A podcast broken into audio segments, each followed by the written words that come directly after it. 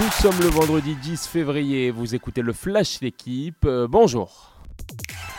Jouer les troubles fêtes, mission des formations de Ligue 2 en quart de finale de Coupe de France les 28 février et 1er mars prochain. Annecy se déplacera à Marseille, Grenoble à Lyon, Rodez à Toulouse, seul choc de Ligue 1 entre Nantes et Lens, dernier qualifié hier au dépens de Lorient.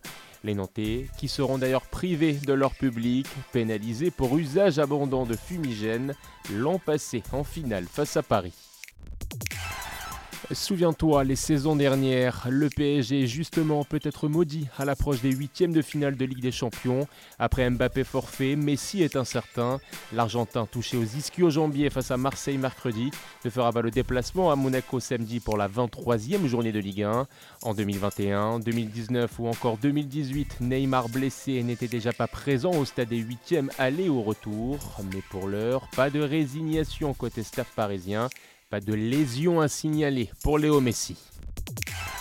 Du bronze qui vaudrait presque de l'or, Alexis Pinturo brille au championnat du monde de Courchevel-Méribel. Devant son public, le skieur a terminé troisième en Super G, une deuxième médaille en deux courses après le titre en combiné.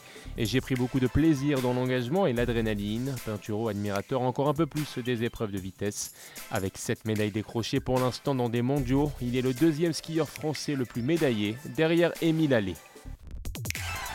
Enfin, petit mot de tennis, un nom et prénom assurément à retenir. L'invité surprise Arthur Fils s'est qualifié pour le premier quart de finale de sa carrière à Montpellier en dominant l'Espagnol expérimenté Roberto Bautista Agut. À 18 ans, le 163e mondial affrontera son compatriote Quentin Alice. Rencontre à suivre sur l'équipe live. Merci d'avoir écouté le Flash l'équipe. Bonne journée.